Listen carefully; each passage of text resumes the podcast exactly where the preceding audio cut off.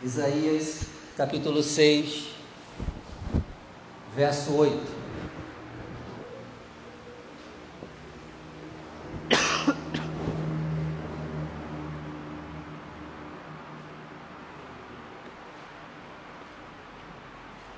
Isaías 6, 8.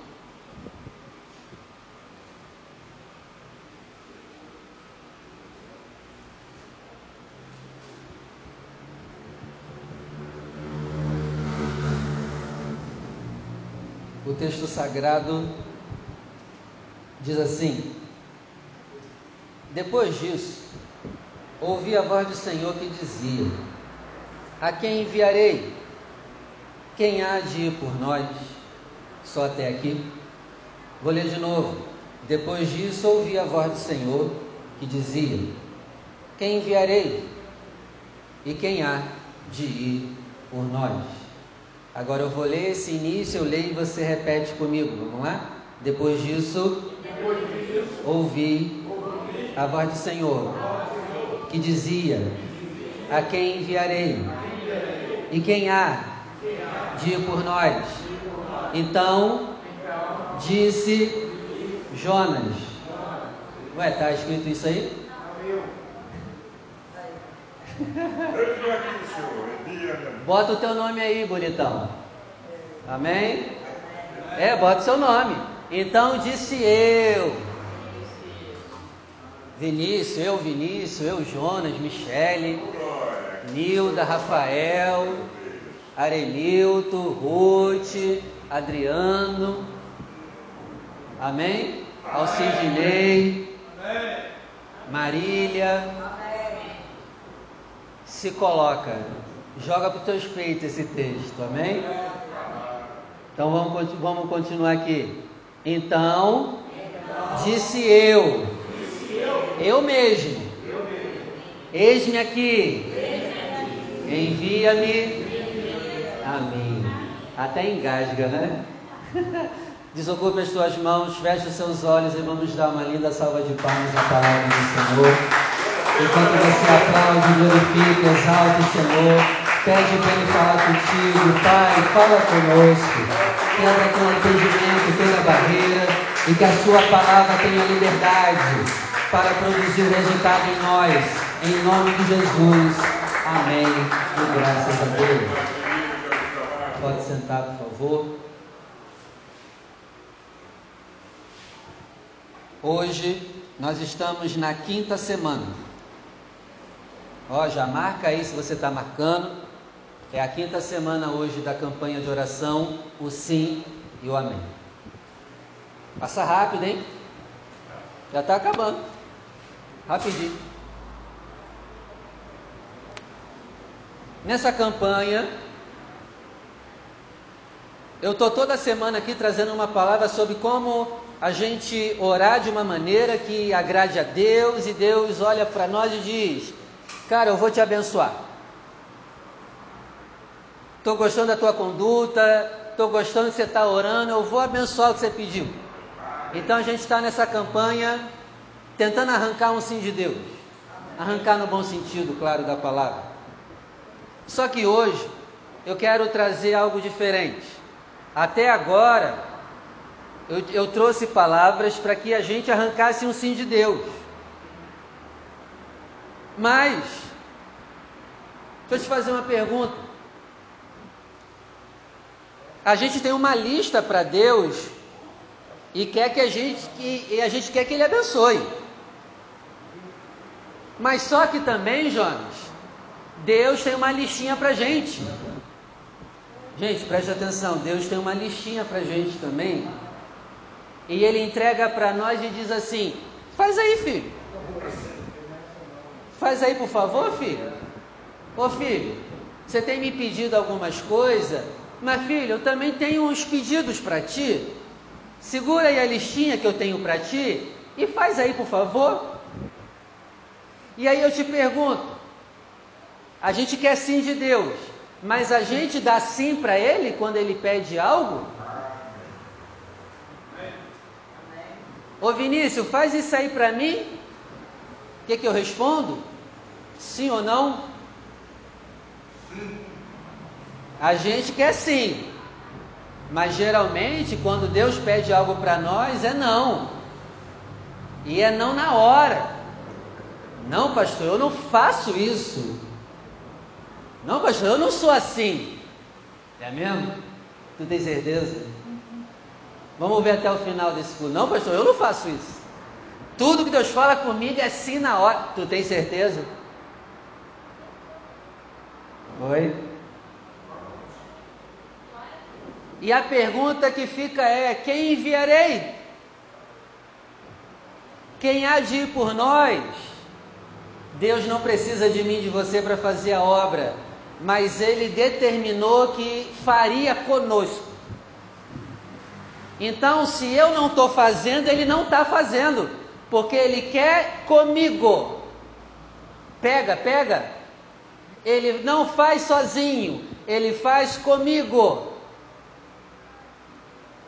Ele não faz sozinho, Ele faz contigo. E se você disser, disser não,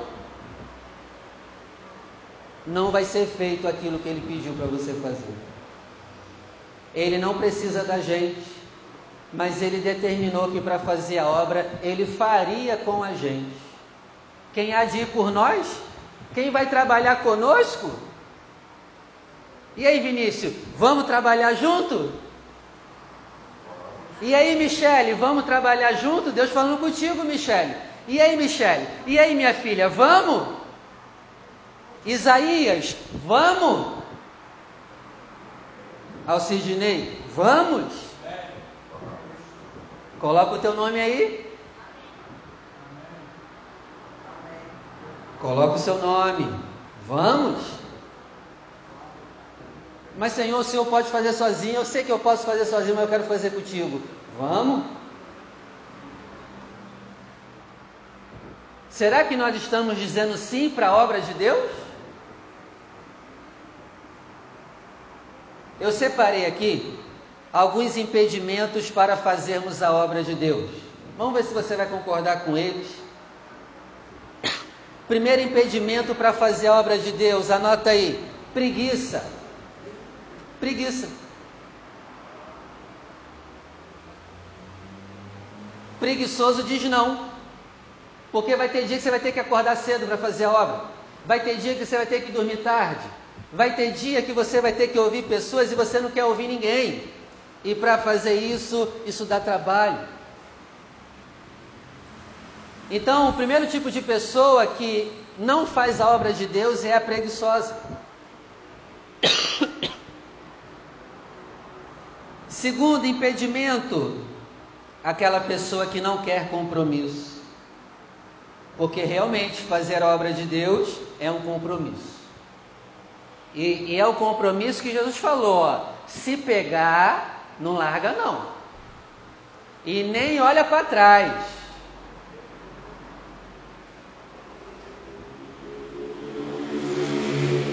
Terceiro impedimento para fazer a obra de Deus. Às vezes a pessoa tem medo do que ouve. É uma pessoa que está começando agora, está cheio de fé, mas só que ela está ouvindo obreiro velho e antigo amargurado da vida, que só reclama da obra, que só fala mal da obra, e aí essa pessoa acaba desanimando. Deixa eu te falar uma coisa: a obra é trabalhosa.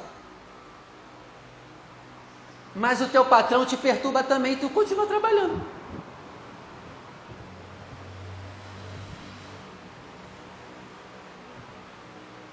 Ah, hoje eu não vou trabalhar porque meu patrão me perturbou ontem. Alguém fala isso? Não. Nem eu. Ah, hoje eu, hoje eu estou estressado, hoje eu não vou trabalhar porque o meu patrão ficou me cobrando meta. Eu não vou trabalhar no outro dia?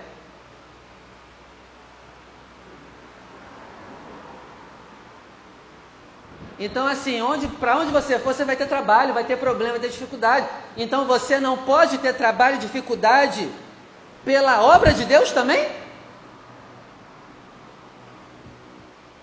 Vai ser difícil? Vai, mas tudo é difícil. Qualquer coisa é difícil.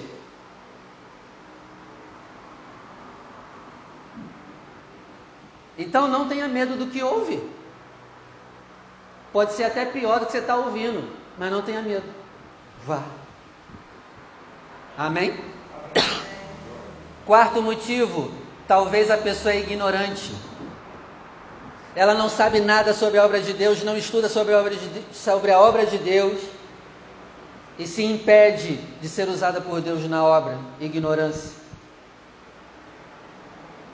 Quinto motivo, a pessoa tem o espírito de só querer ser servida e não quer servir. Esse é outro impedimento que impede pessoas de trabalharem na obra de Deus. A pessoa só quer ser servida.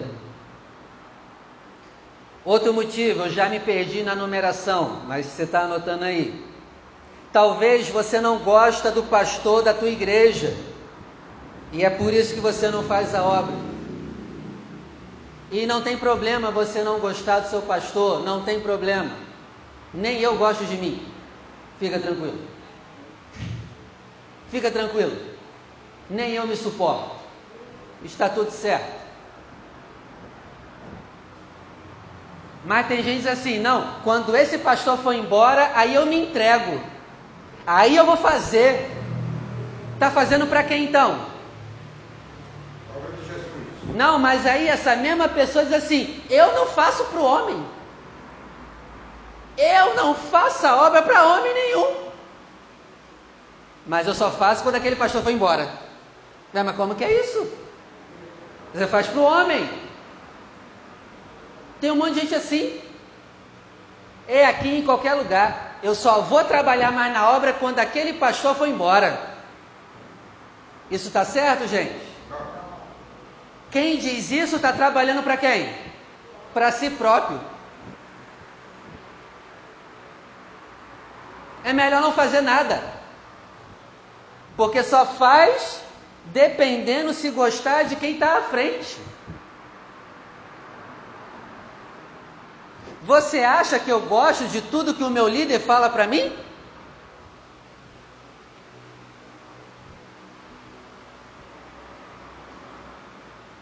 Eu não fico aqui chorando miséria, mas eu já passei por várias injustiças na obra de Deus. Pastores acima de mim me prejudicaram na obra. E eu não parei. Ah, não vou fazer mais porque aquele pastor está na liderança e eu não concordo com ele. O problema é dele, eu não estou fazendo para ele. Está dando para entender?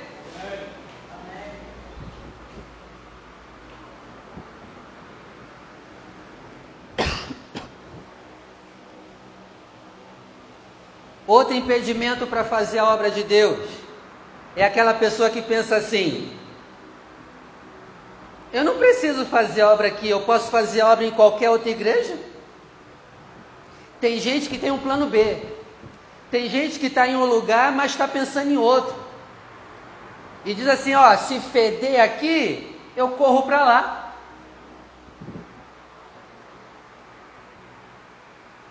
É igual o cara, o cara está casado, mas ele já tem um plano B lá fora e diz assim, ó, se ficar me perturbando eu te largo.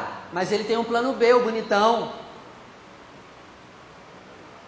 E casamento tem plano B? Casamento é com quem você casou. Só, só quem pode separar vocês? A morte.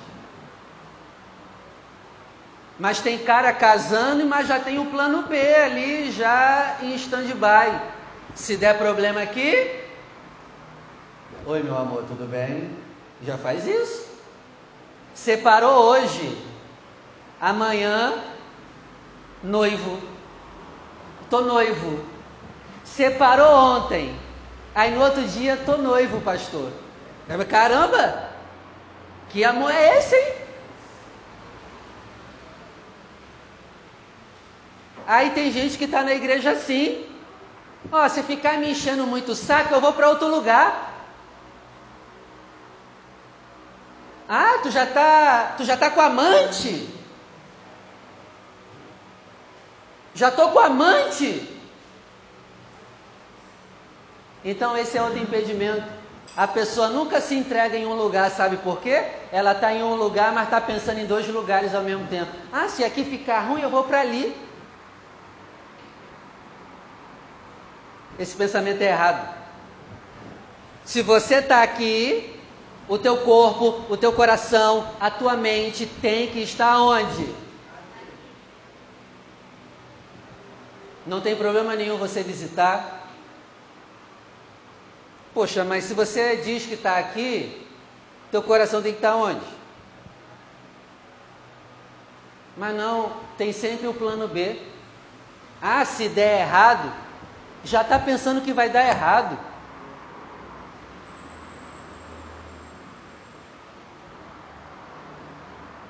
Eu ouço muita gente falar assim: Se aqui fechar, eu procuro outra igreja, não tem problema, pastor. O que não falta é igreja aqui.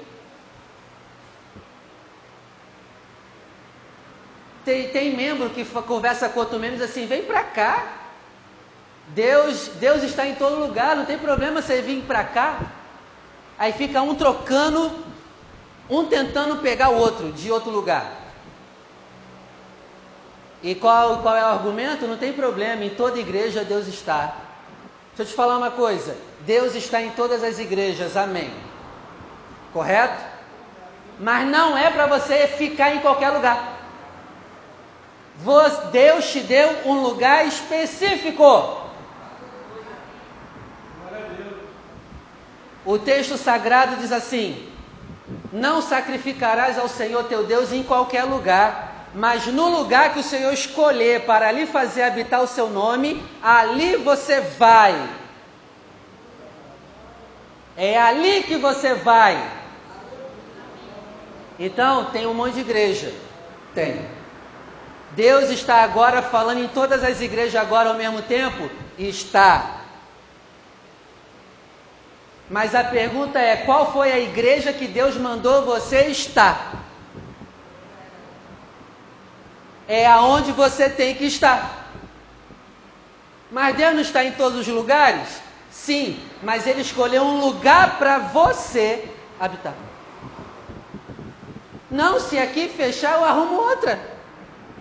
Não, se aqui eu não tiver bom, eu vou para outro lugar. Você não entendeu a Bíblia ainda. Não entendeu. É no lugar que ele te botou que você tem que ir lá. E se não for nesse lugar, o negócio breca e trava e não funciona. Amém. Se aqui for a tua igreja, fique aqui. Se não for também, tudo bem. Não quero te prender. Mas se aqui for o lugar, mesmo diante de todo problema, toda dificuldade, não saia do lugar que o Senhor teu Deus escolheu para você habitar lá. Está dando para entender? É por isso que muitos não fazem a obra. Tem sempre a igreja B. Ah, se o pastor me perturbar aqui, eu vou para lá. Não, não. Não, não. Você tem que estar onde Deus te colocou. Amém? Continua? Pastor, isso aí é verde para mim? Não. É só a Bíblia sendo falada. Tem gente que não faz a obra porque diz assim: Pastor, eu faço a obra no meu dia a dia. Eu só não faço na igreja. Mas, pastor, eu faço a obra lá fora. Amém. Faz mesmo, tem que fazer.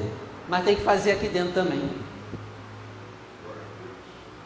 Amém. Faz a obra lá fora? Tem que fazer mesmo. Não deveria ser o contrário. Mas não pode deixar de fazer aqui também. Porque tem gente que é assim, não, pastor, eu faço lá fora. Mas a pessoa diz isso na intenção de que não se mete não, não tenta me prender não. Eu já faço lá fora. Tá bom, amém. Mas tem que fazer aqui dentro também. Amém? E também tem gente que só faz aqui dentro e não faz lá fora, também está errado. Tem que fazer nos dois lugares. Você tem que ajudar aqui dentro também. Você e eu precisamos fazer coisas aqui dentro também, não é só lá fora não. A obra de Deus inclui é a igreja também. A Bíblia diz em Efésios 4:11: E Jesus deu para a igreja uns para serem apóstolos, profetas, apó, profetas, apóstolos, pastores, doutores e mestres. Colocou aonde? Na rua, na igreja. Então o trabalho é feito aqui, mas é feito também lá fora. Tem gente que só quer lá fora. Eu não trabalho para homem. Valeu, machão, tu trabalha para ti mesmo. E tu é o quê? Um ser espiritual? Não, tu é homem. Então tu trabalha para o homem também ti mesmo. Não, eu não acredito mais na igreja, igreja nenhuma presta. Valeu, só tu que presta.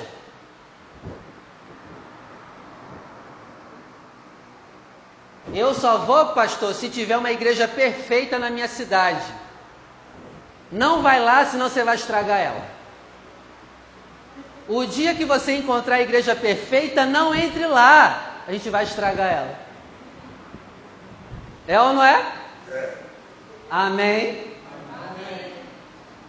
Pastor, eu encontrei a igreja perfeita. Por favor, não vá para lá. Não vá. Não tem igreja perfeita. E se tiver, eu não posso ir. Não sei se você pode, mas eu não posso. Eu vou estragar o negócio.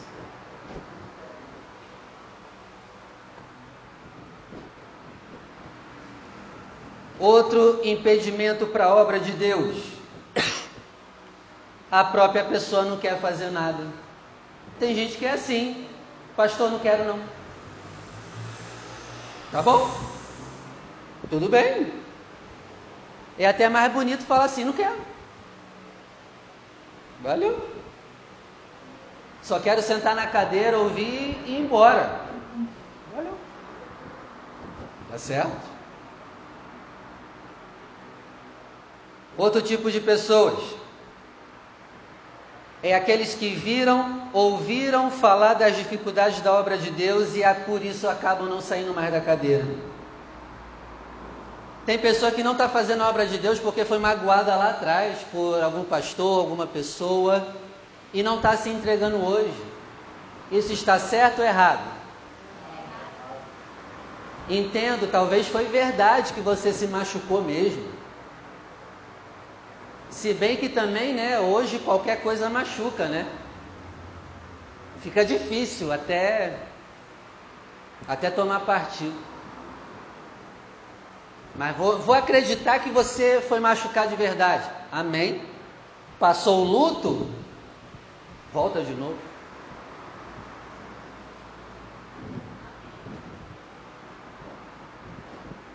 Talvez tem pessoas que não estão fazendo a obra porque o momento atual não permite, talvez é doença. Beleza, tranquilo. Estou cobrando de você não. Talvez o momento não não permita. Talvez seja uma doença. Tem pessoas que tem alguns impedindo de fazer a obra porque dão desculpas. Tem pessoas que dizem assim, pastor, não é o momento. Tá, mas quando que vai ser o momento? Eu já estou há três anos ouvindo aqui, não, pastor, não é o momento. Caramba, eu vou ter que ficar aqui quantos anos? 30? E depois de 30 anos, continuar ouvindo, ou seja, não é o momento. Caramba, não é o momento. 30 anos aqui e não é o momento. Quando que vai ser o momento? Hein, Alcidinei? Quando que vai ser o momento? 30 anos.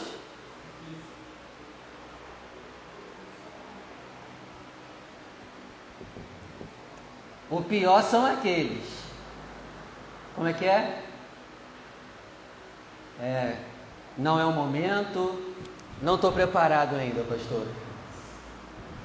Eu não me sinto preparado. Tu até riu, né? A gente fala essas coisas. Eu não estou preparado, pastor. É? Está se preparando pelo menos? Não. Mas eu não estou preparado. Tá bom, mas você está se preparando? Ah, não. Está há 10 anos dizendo, não estou preparado. Já tem 10 anos. 15 anos. Não estou preparado, Jonas, ainda. Eu não me sinto pronto. Mas quem te falou que tu não se sente pronto? Não sei, eu sinto. Tá? Mas quem falou, cara? Não sei. Mas eu não me sinto pronto ainda. Misericórdia. Eu vou ser enterrado e você vai ficar dizendo: Eu não me sinto pronto ainda. Tu vais lá no meu túmulo e vai dizer: Pastor, ainda não me sinto preparado. O senhor morreu e eu ainda não me sinto pronto. Misericórdia. Não está pronto? Te apronte. Vai estudar. Vai aprender o que é ser obreiro. Para dessa desculpa. Eu não estou pronto.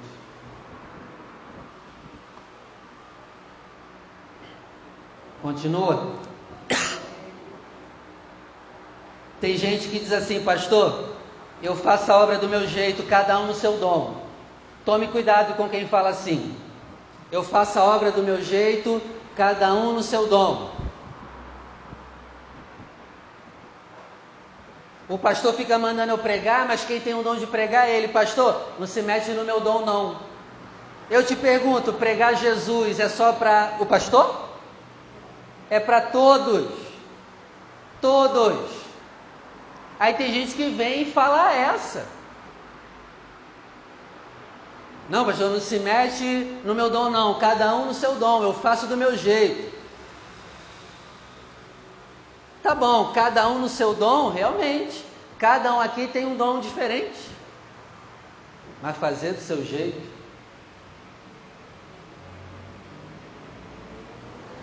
Aí não. A última desculpa que as pessoas usam como impedimento para a obra de Deus. Essa aqui eu fico para morrer. A vontade que dá é de ir em cima e pegar no pescoço. Pastor, o senhor sente essa vontade? Sinto. Eu, ó, ouve, ouve. Eu, pastor, eu, eu ajudo com o meu dinheiro. Eu ajudo com o meu dinheiro.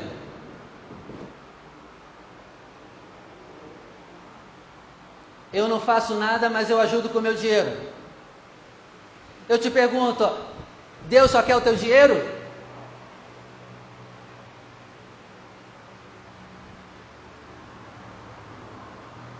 E tem gente que usa o dinheiro para fugir da obra. Não, eu ajudo. O que precisar aí, falou, pastor, é só mandar o Pix que eu mando a grana. Amém. Que bom. Que bom que você tem dinheiro para ajudar a obra. Mas vamos sujar as mãos também na obra?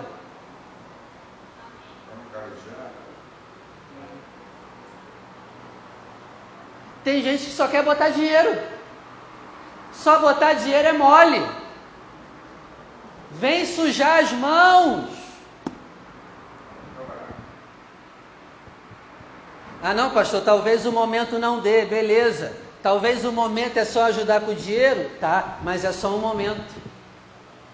Tem gente que passa a vida toda, só ajuda a obra com o dinheiro, não fazem mais nada. Está errado.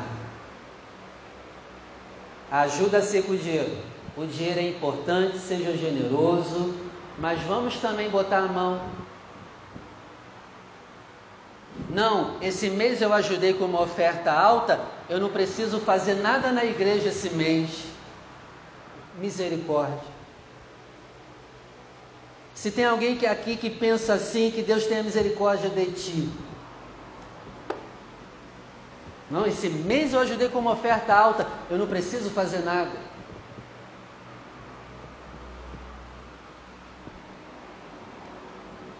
Então, esses são os impedimentos que as pessoas se colocam para fazer a obra de Deus.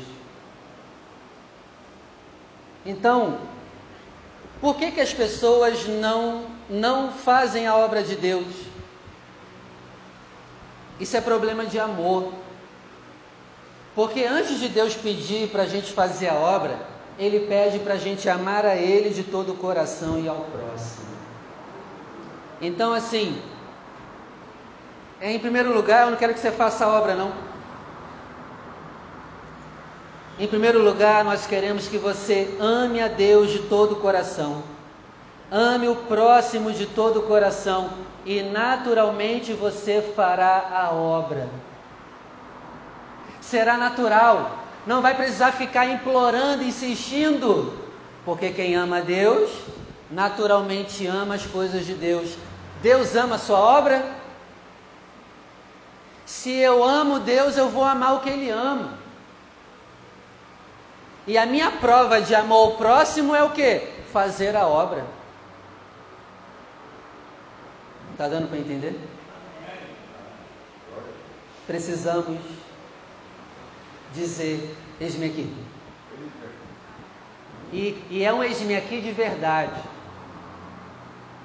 É um eis-me aqui de verdade.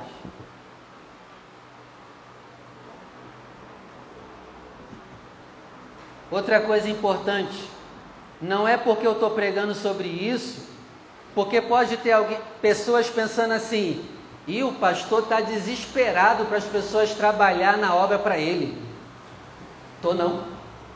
Tô desesperado não. Até porque a obra não é feita por todos mesmo. O pastor vive falando que a gente tem que fazer a obra, ele deve estar desesperado as pessoas trabalharem para ele. Não, não estou. Não estou desesperado. Eu estou desesperado com a nossa atitude diante do que Deus pede e preocupado com o dia do juízo. Porque Deus, naquele grande dia, vai cobrar os dons que nos deu e a gente não usou. Então é melhor você ser cobrado por mim hoje do que ser cobrado por Deus naquele grande dia. Então esse é o meu desespero. Eu não estou implorando para ninguém aqui fazer a obra, não, gente. Até porque se você não quer, é bom mesmo que tu não faça. Não, não quero. Tem gente que é assim, não quero. Tranquilo. Não precisa mesmo, não. Mas eu estou preocupado com o dia do acerto de contas. O que, que nós vamos apresentar diante de Deus naquele grande dia? E aí, Vinícius, 40 anos de igreja, vamos ver o que você fez? 40 anos de igreja, Vinícius Maia, vamos ver o que ele fez? Fez nada, só assistiu o culto. Vai dar bom ou vai dar ruim? Vai dar bom? Eu estou preocupado é com isso.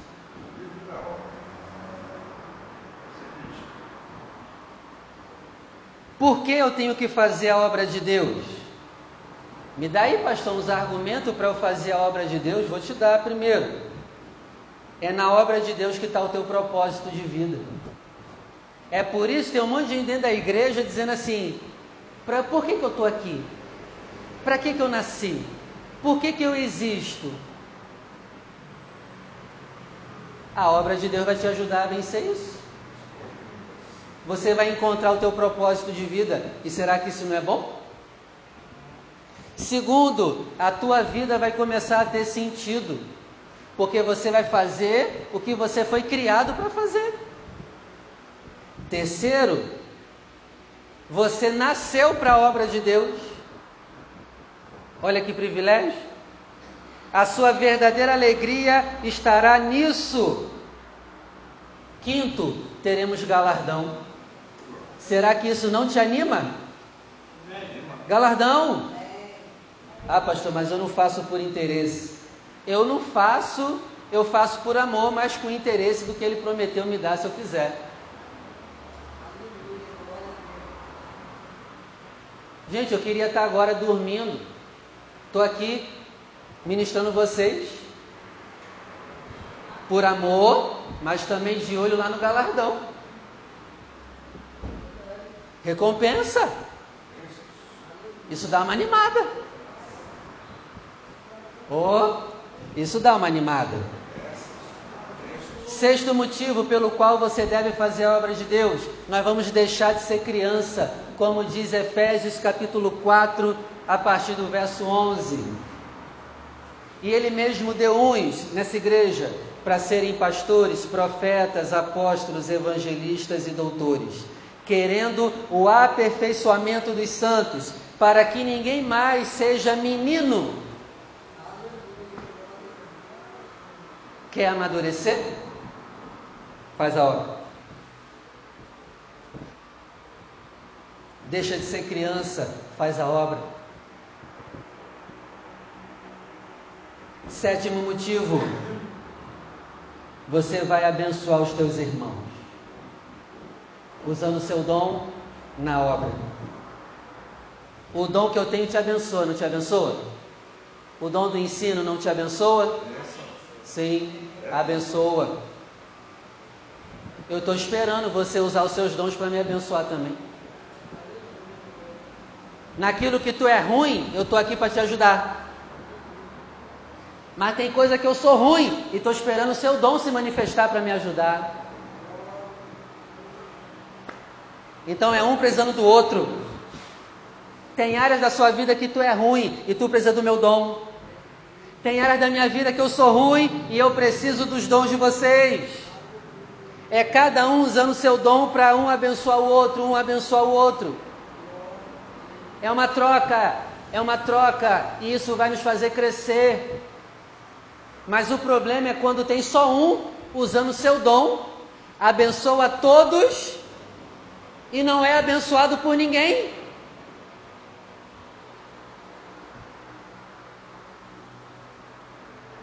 A Michelle tem dons que vai abençoar a Nilda que está aí do lado dela. Tem coisas que a Nilda precisa que eu não tenho como dar para ela, mas o dom da Michelle tem. Vocês sabiam disso? Tem coisas que a Michelle precisa que está na vida da Nilda. E assim vai. E a gente não leva a sério isso.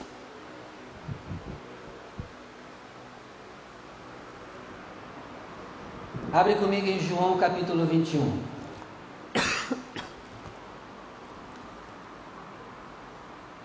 João capítulo 21.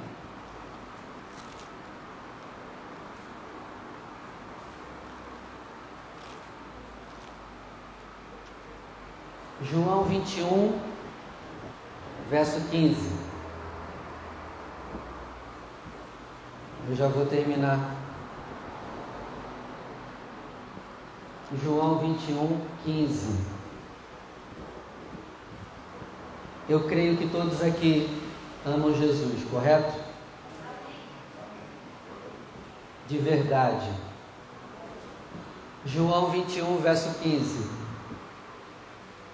E, depois de terem jantado, barriguinha cheia, comeram no McDonald's, disse Jesus a Pedro. Disse o quê?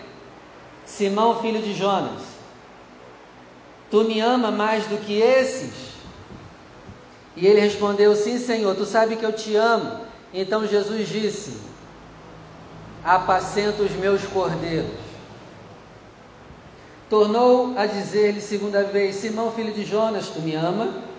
E disse-lhe: Sim, Senhor, tu sabe que te amo. E disse Jesus: apacenta as minhas ovelhas. 17. E disse-lhe pela terceira vez: Simão, filho de Jonas, tu me amas? E Simão entristeceu-se por ter dito a terceira vez: Tu me amas. E disse-lhe: Senhor, tu sabes tudo, tu sabes que eu te amo. E Jesus disse: Apacenta as minhas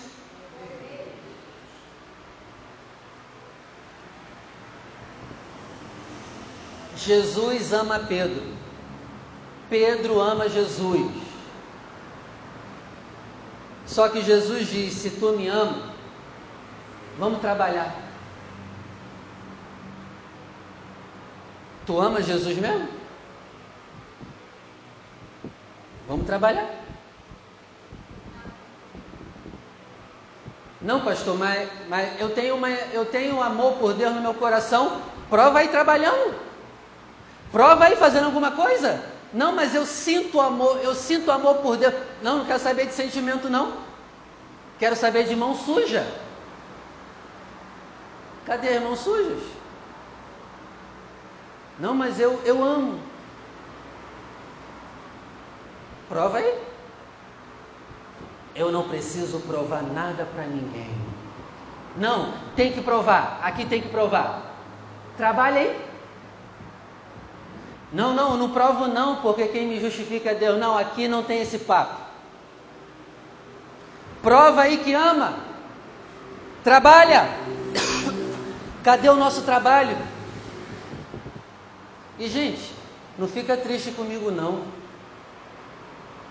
Eu estou pregando isso porque eu amo você. Isso aqui é amor. É melhor tu ser cobrado por mim do que ser cobrado no juízo. Lá vai ser tarde demais. Pedro, tu me ama? Ah, Senhor, eu te amo. É? Então vamos trabalhar. Vamos cuidar dos cordeirinhos. Mas, mas, Senhor, cordeirinho dá trabalho. Eu sei que dá. Tu não me ama?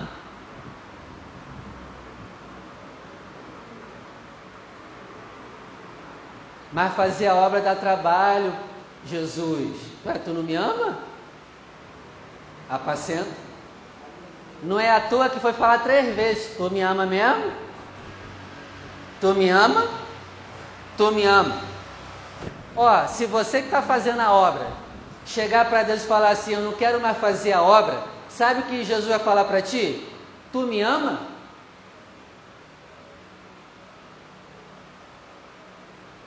Ah, eu te amo. Então volta para a obra. Ah, não, não, não. Volta para a obra. volta para a obra. Mas eu estou doendo. Volta para a obra. Mas estou chorando. Volta para a obra. Tu me ama? Vai lá cuidar dos meus cordeirinhos. Mas aqueles cordeirinhos são uma peste, Senhor. Volta para lá. Aquele pastor é uma peste. Volta para lá. Prova. Cadê a prova? Vamos sair do campo da teoria. Cadê as provas? Amém. Amém. Nunca vi vocês tão quietos. Vamos parar por aqui? Eu tenho certeza. Conclusão: o nosso tempo de igreja vai testemunhar contra nós no dia do juízo.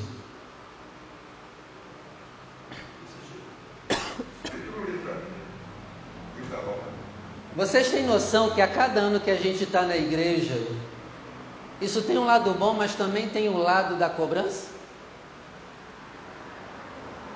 Tem gente que se gaba de ter anos de igreja, Tu não teme isso, não? Como assim, pastor? É, porque quanto mais anos de igreja eu tenho, mais Jesus espera que eu faça algo. E isso não te dá temor?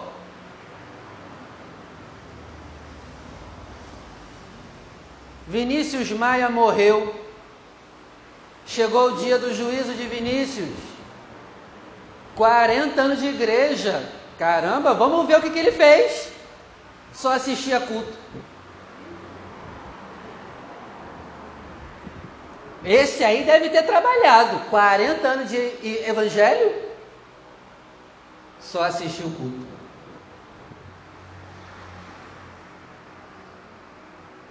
Descubra seus dons.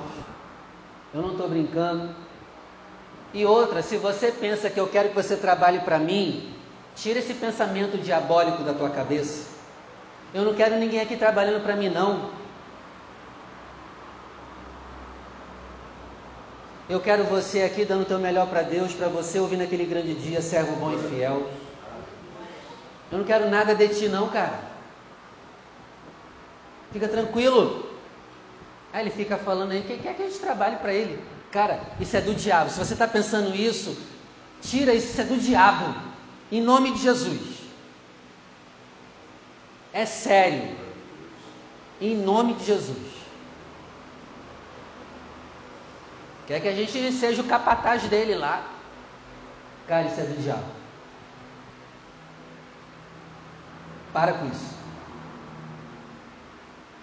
Talvez você não possa não acreditar, mas essa palavra é para o seu bem. Descubra seus dons. Use-os lá fora. Use-os aqui. Tempo de igreja não garante nada. E quanto mais tempo de igreja eu tenho, mais com medo eu fico. Porque quanto mais é dado, mais é aliviado. Quanto mais é dado, mais é aliviado. Quem dera se fosse mais aliviado.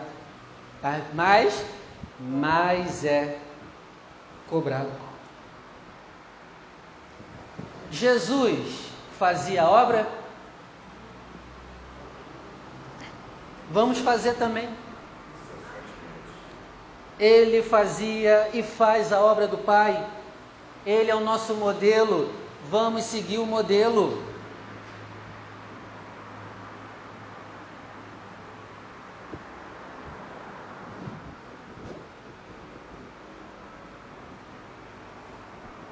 Eu chego à conclusão que a maioria das pessoas que estão nessa igreja aqui, Paz e Vida de Realengo e qualquer outra igreja,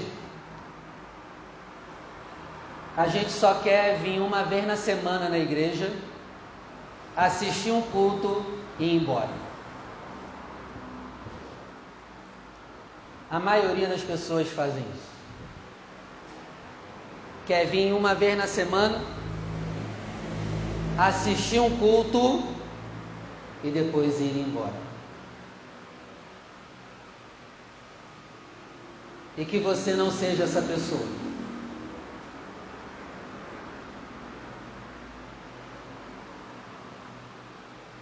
A gente está tratando o culto como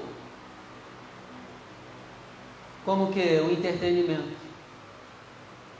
O certo não é falar assistir culto. Porque culto não se assiste, é televisão que se assiste. Culto não se assiste não. Culto, participa. A gente tem que começar a sair de casa dizendo: Eu vou participar do culto. E se eu não estiver participando aqui, eu estou participando aí. Eu estou buscando, eu estou adorando, eu estou ouvindo, eu estou fazendo a minha parte. Eu quero participar. Eu não quero assistir. E vamos ser sinceros, a maioria está só assistindo. Chega no culto, senta e espera o show começar aqui em cima.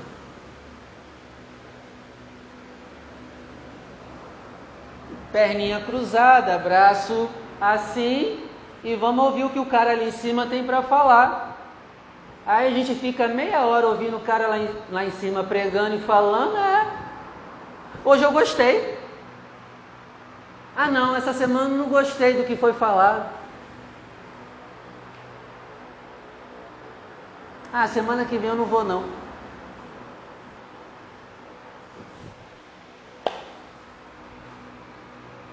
Não assista culto mais. Participe.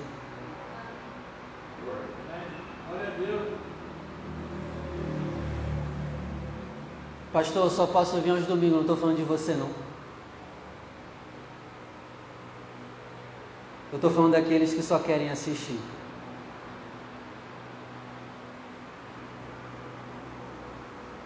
Eu não sou o teu comediante aqui. Eu não sou aqui o cara que vai te interter por um tempo e depois você vai embora.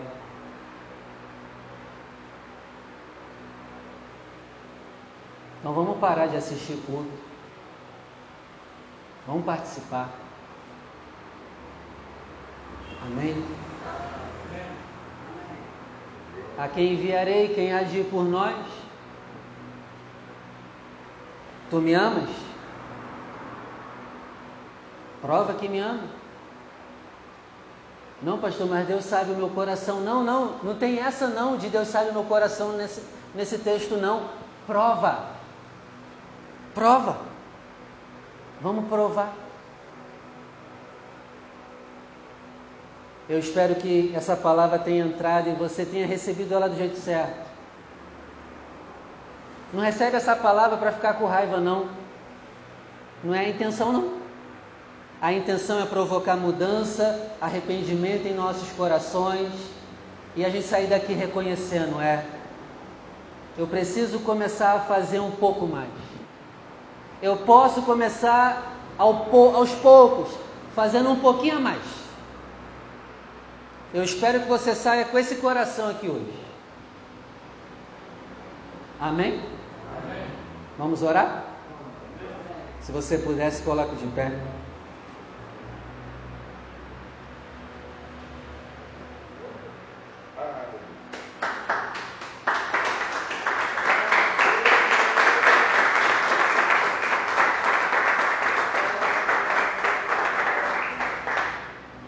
Coloca a tua mão sobre a região do seu coração. Pai, queremos agradecer. Agradecer a oportunidade de estarmos aqui. Muito obrigado pela Sua palavra. Senhor, não nos deixe receber essa palavra com raiva, como uma ameaça, não, meu Pai, é, não foi essa a intenção. A intenção é provocar nossa mudança, o nosso arrependimento. Porque todos nós aqui precisamos fazer mais. Já fazemos? Amém. Mas podemos fazer mais. Nos ajuda a responder ao teu chamado, dizendo: Eis-me aqui. Vou fugir, mas não, Senhor. Não vou deixar, não vou me acovardar, mas não. Não vou deixar a mágoa lá de trás da obra me parar de fazer a obra hoje. Eu vou me doar mais, eu vou me entregar mais. Eis-nos aqui, Senhor, para fazer mais do que estávamos fazendo. Desperta dons, desperta ministérios aqui nessa noite, desperta corações contritos e quebrantados. Em nome do Senhor Jesus, e nos ajude a trabalhar para o Senhor. Nos ajude a trabalhar para o Senhor, servindo aos homens quando nós trabalhamos para o Senhor, nós servimos aos homens na sua igreja. Tem pessoas que não fazem a obra do Senhor e dizem assim: ah, o homem me magoou. Não! Se nós fazemos a obra para o Senhor, nós servimos os homens. Trabalhar para o Senhor é servir as pessoas. E muitos aqui estão magoados com pessoas e não fazem mais a obra. Que o Senhor trate o teu coração aqui nessa noite. Que o Senhor tire a ferida do teu coração nessa noite. E que você comece, por amor ao Senhor, a servir os homens. Por, pelo teu amor ao Senhor, comece a servir aqueles que alguns dias te magoaram na própria igreja que você frequenta. Nos ajuda, Pai, a apacentar os teus cordeiros. Nos ajuda, Deus, por amor a Ti, a cuidar da sua igreja e do seu rebanho. Nos ajuda a querer trabalhar para o Senhor. Nos ajuda a querer trabalhar para o Senhor. Nos ajuda, meu Deus, a ver a obra com um olho bom. Muitos têm, vida, têm visto a obra com um olho ruim. Muita gente, meu pai, vê a obra como algo demoníaco. Tira essa visão aqui hoje. Eu quero trabalhar pro meu Senhor, levando a palavra com amor. Quero eu cantar e orar,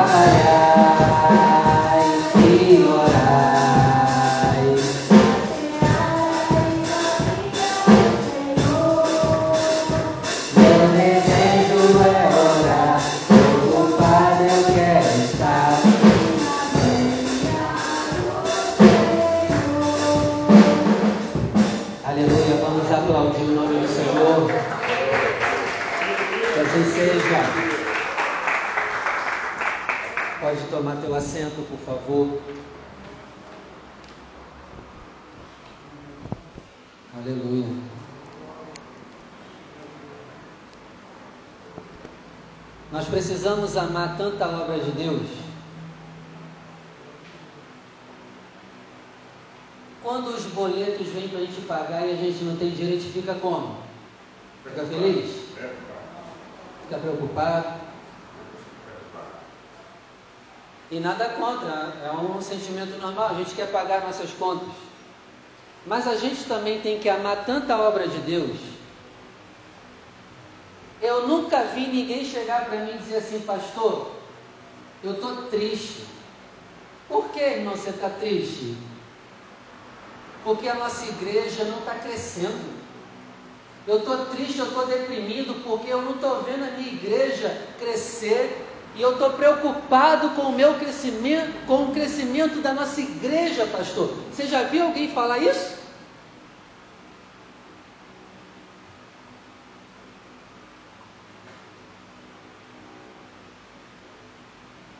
A igreja está padecendo, está capengando e a gente não está sofrendo por causa disso. Então Deus quer pessoas que sofram pela igreja. A gente tem que chorar pela nossa igreja. Caramba, esse ano eu não ganhei uma alma para Jesus. Eu estou triste, eu estou deprimido, eu estou no quarto preso com vergonha de mim mesmo porque eu não ganhei uma alma. Eu não vejo ninguém assim. Tem alguma coisa errada com a gente?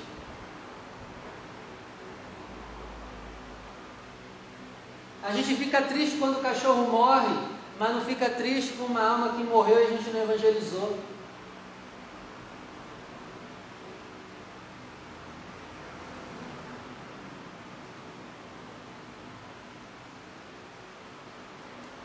A gente tem que ficar triste pelas coisas de Deus que não está andando. Ame a tua igreja. E você vai começar a ver o que está errado Mas você não vai só falar, não. Você vai chorar e dizer: Senhor, isso aqui não está funcionando, ajuda a funcionar. Eu estou triste de ver isso aqui que não está andando.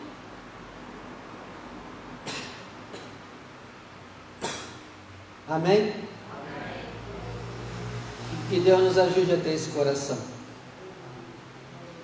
Porque ter o coração só para ver o que está errado, isso aí já tem o diabo fazendo. Eu quero pessoas aqui comigo que chorem pela igreja. Pastor, eu estou triste porque a nossa igreja não está crescendo. Gostei. Esse choro é bom. Esse choro é bom. Esse sofrimento é bom. Que nós tenhamos isso. É isso que vai fazer a nossa igreja crescer. E mudando assunto agora, vamos falar de dinheiro? Imagina você entra numa igreja e o pastor diz assim: hora de oferta, prepara o teu carro, o teu terreno, a tua casa, o teu relógio e coloca no altar. Não sei você, eu nunca mais ia voltar ali. Eu não sei você, eu não ia voltar mais lá não. Não sei qual seria a tua reação. Tem igrejas que fazem isso. Tem? Pastor, é errado? Vamos analisar comigo aqui agora, vou fazer você pensar. Vamos amadurecer. Geralmente, as igrejas que fazem isso, o próprio pastor vai usufruir do que entrar, vai ficar para ele. A verme é para obra. Jesus disse que os das trevas são mais prudentes. Olha só esse pastor das trevas, olha a ousadia dele. Ele tem ousadia, um pastor das trevas, para pedir carro, para pedir apartamento, para pedir terreno, e a galera dá, e ele vai usufruir e aproveitar o dinheiro. Mas olha que ousadia do cara. Agora vamos pegar um pastor verdadeiro, justo, santo e fiel. Se ele te pedisse um carro, mas o dinheiro do carro ia ser para a obra de Deus, para manter igrejas funcionando. O dinheiro não ia para o bolso dele, mas ia para o bolso da pregação do Evangelho. Eu te pergunto, ia ser errado pedir? Não.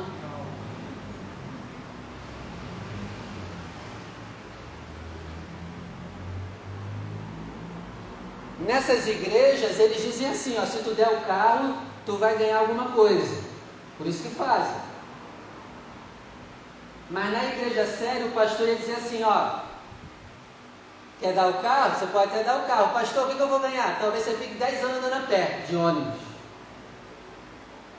Vai fazer? A obra vai ser abençoada. Mas eu não garanto nada. Talvez você fique 10 anos depois ainda andando a pé. Olha a diferença. Fica tranquilo, eu não vou pedir o teu carro, eu não vou pedir o teu terreno, eu não vou pedir o teu apartamento que tu tem lá em Araruama para colocar aqui no altar, não. Mas só que eu, eu disse para você que se eu fosse numa dessa igreja, eu nunca mais ia pisar lá. Correto? Mas eu também não oferto nesse nível na igreja que eu congrego, que eu sei que é séria e que vai usar o dinheiro para obra. Então eu sou hipócrita do mesmo jeito. Eu não faria lá, mas eu também não faria aqui. Porque eu sei que aqui o dinheiro ia ser usado para pregar o Evangelho. Se eles podem pedir, porque eu que sou o pastor fiel, correto e justo, não posso te pedir uma oferta nesse nível? Posso sim.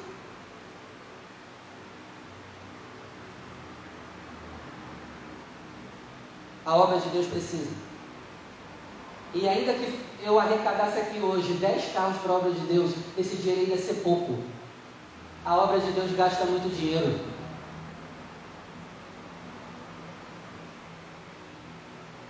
Eu quero que você reflita, não vou te pedir carro nenhum não, não vou pedir tua casa não, mas reflita. Os ímpios estão pedindo ofertas altíssimas para as suas loucuras. E eu não posso pedir oferta alta aqui? Por uma boa causa?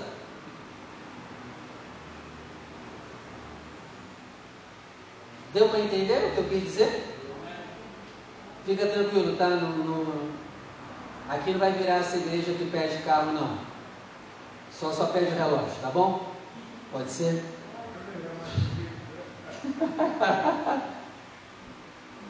Você vê alguém de relógio hoje? Se quiser, não tem problema. Já pode passar o papel para cá. Mas não seria errado eu pedir, não porque era, é por uma coisa justa. E se o Espírito Santo te tocar para você dar um bem? É errado? Não. A igreja primitiva dava bens aos pés dos apóstolos.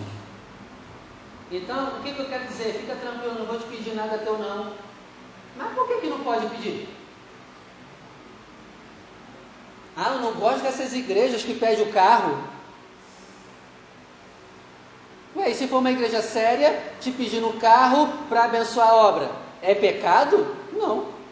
Até porque faz quem quer. E por que, que eu estou dizendo isso?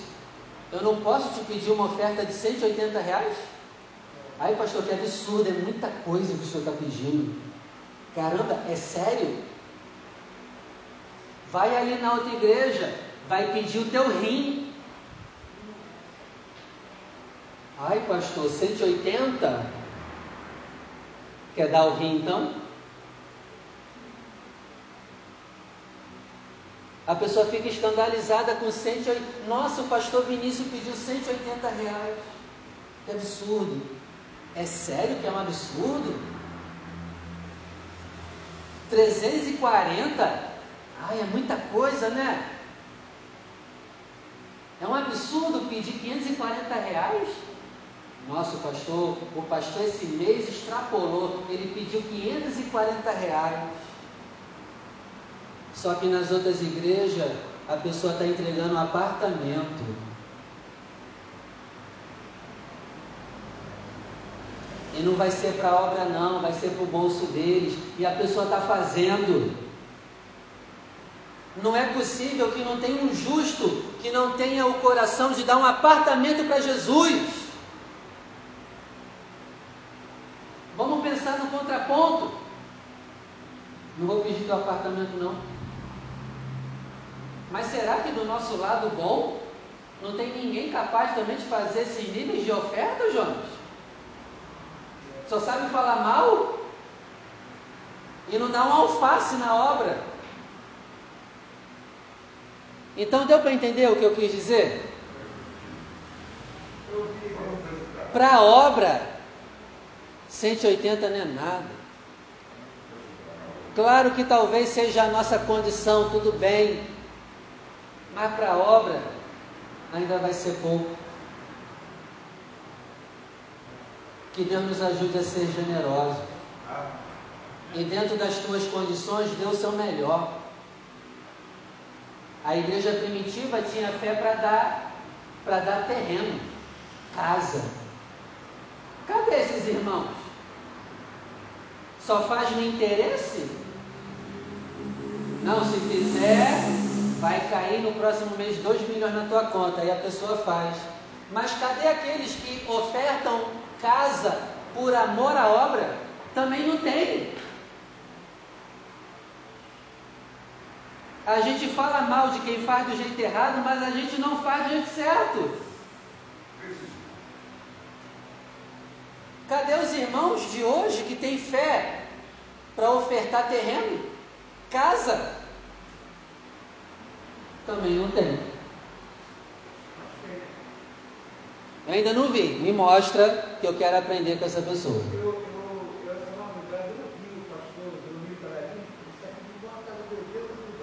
Sim? Cadê essa galera? Ah, eu não concordo, pastor, de pedir casa. Ué, Atos 2 a galera dava o quê? A oferta era casa. A gente fala mal de quem faz do jeito errado, mas a gente não tem carcaça para fazer do jeito certo. Que Deus nos ajude a ser generoso.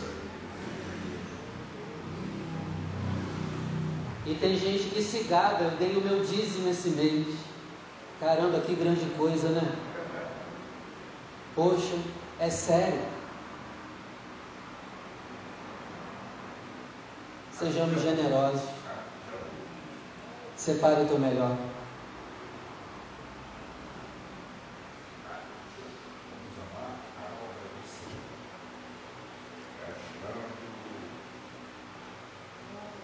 E você que ainda não fez, faz pelo menos a tua oferta de 180.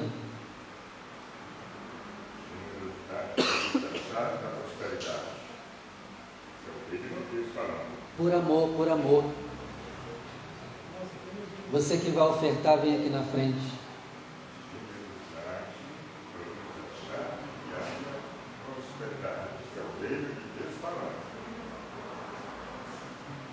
Culto da tarde, Deus falou comigo assim, ó, para o avarento, até um real é muito.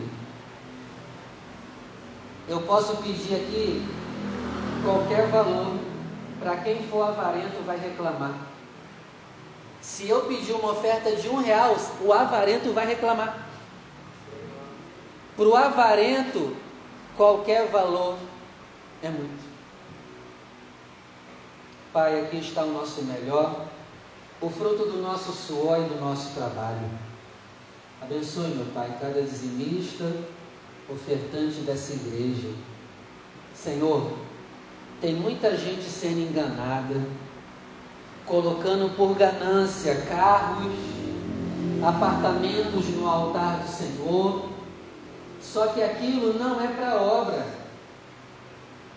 E a pessoa que fez, fez na ganância também não fez pela obra. Mas, Senhor, e nós falamos mal dessas pessoas, desses pastores que fazem isso, mas nós que somos corretos, justos e santos, a gente também não tem essa fé e essa coragem de fazer esse tipo de oferta. Senhor, nos ajuda a aumentarmos o nível das nossas ofertas.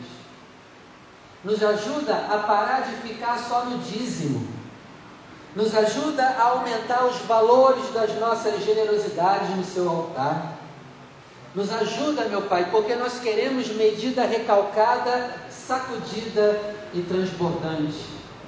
E nos ajuda a ofertar também de uma forma recalcada, sacudida e transbordante.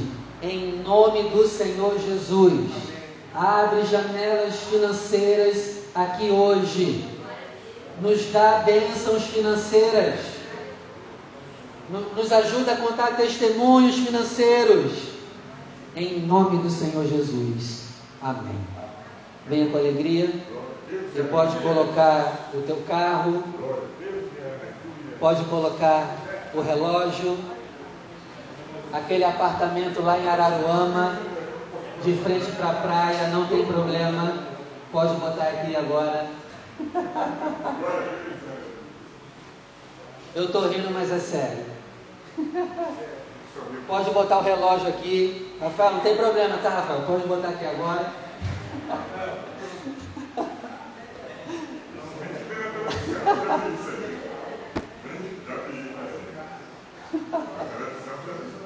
Ai. Tô brincando, mas se botar não tem problema não. Tá bom? Pastor, nunca mais vem aqui. É. Te entendo. Vamos embora?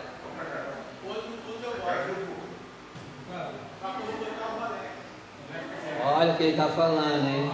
Está prometendo, hein?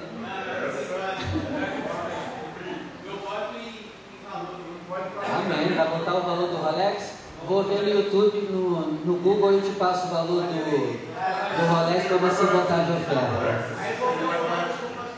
Tá bom.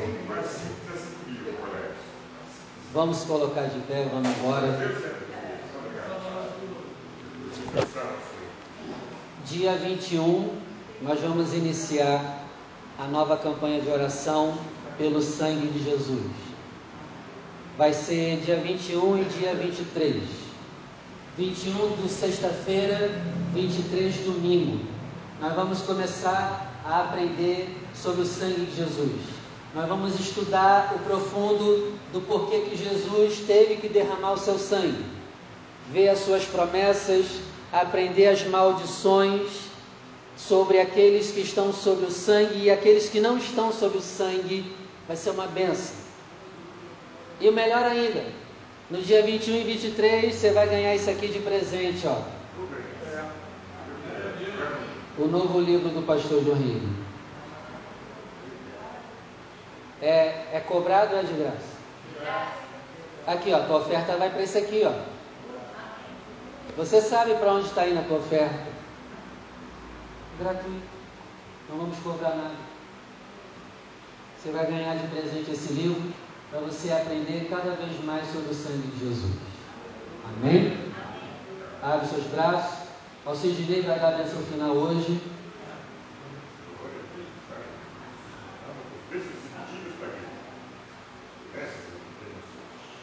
Viu? Foi uma vez, foi uma vez, agora aloprou, Rafael. Tá gostando, ó.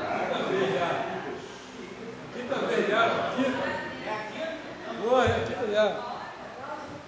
Rapaz, senhores, irmão.